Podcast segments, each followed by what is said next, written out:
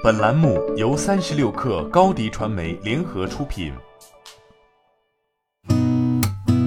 八点一刻，听互联网圈的新鲜事儿。今天是二零二零年九月十号，星期四。您好，我是金盛。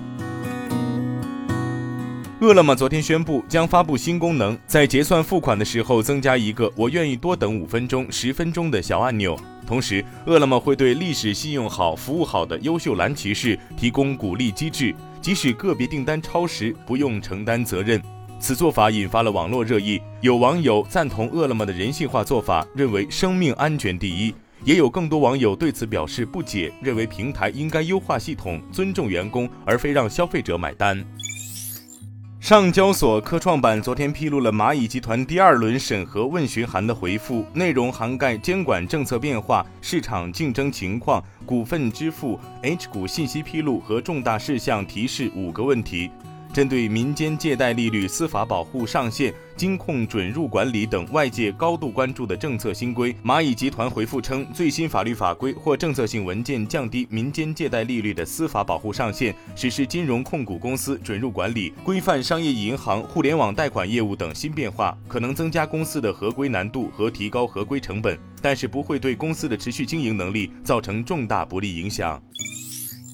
李彦宏新书《智能经济》正式发售。这本书是李彦宏对智能经济概念的首次系统阐释。李彦宏在书中谈到，数字经济正进化到以人工智能为核心驱动力的智能经济新阶段。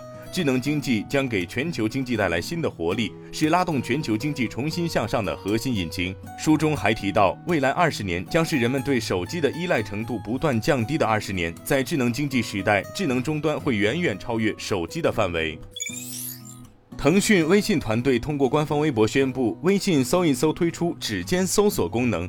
介绍称，如果用户在微信聊天过程中遇到知识盲区，可以长按聊天气泡，在菜单中点击搜一搜进行搜索。部分品牌和服务也能通过这种方式直接触达。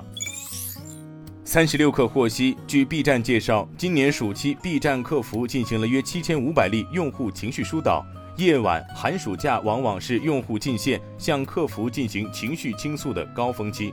二零一八年以来，B 站开始对心情低落、有自我伤害意图的用户进行自杀干预。干预工作由四百余位审核人员、十位客服人员共同实行，目前累计已疏导一万一千八百五十七例。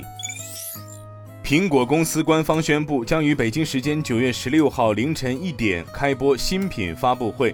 中国大陆观众除了可以在苹果官网观看直播外，还可以通过爱奇艺、哔哩哔哩、腾讯视频和微博观看。按照惯例，苹果应该会在九月的这场发布会推出新的 iPhone 和 Apple Watch，然后在十月推出新的 MacBook。不过，一切还不是那么确定。苹果之前已经承认，因为供应链受疫情冲击，iPhone 十二会推迟几周发布。彭博记者称，苹果要到十月才可能推出新款 iPhone，十五号的发布会可能不会出现它的身影。网约车公司 Uber 昨天宣布，将拿出八亿美元补贴司机，鼓励他们把赚钱工具更换为电动车。Uber 表示，目标是帮助网约车司机降低电动汽车的总体拥有成本。目前，电动汽车的成本比汽油车更贵。从现在开始，所有驾驶纯电车的美国和加拿大 Uber 司机每次完成订单将额外获得一美元。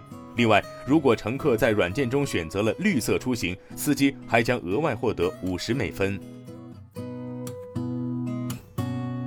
今天咱们就先聊到这儿。编辑崔彦东，我是金盛八点一刻，咱们明天见。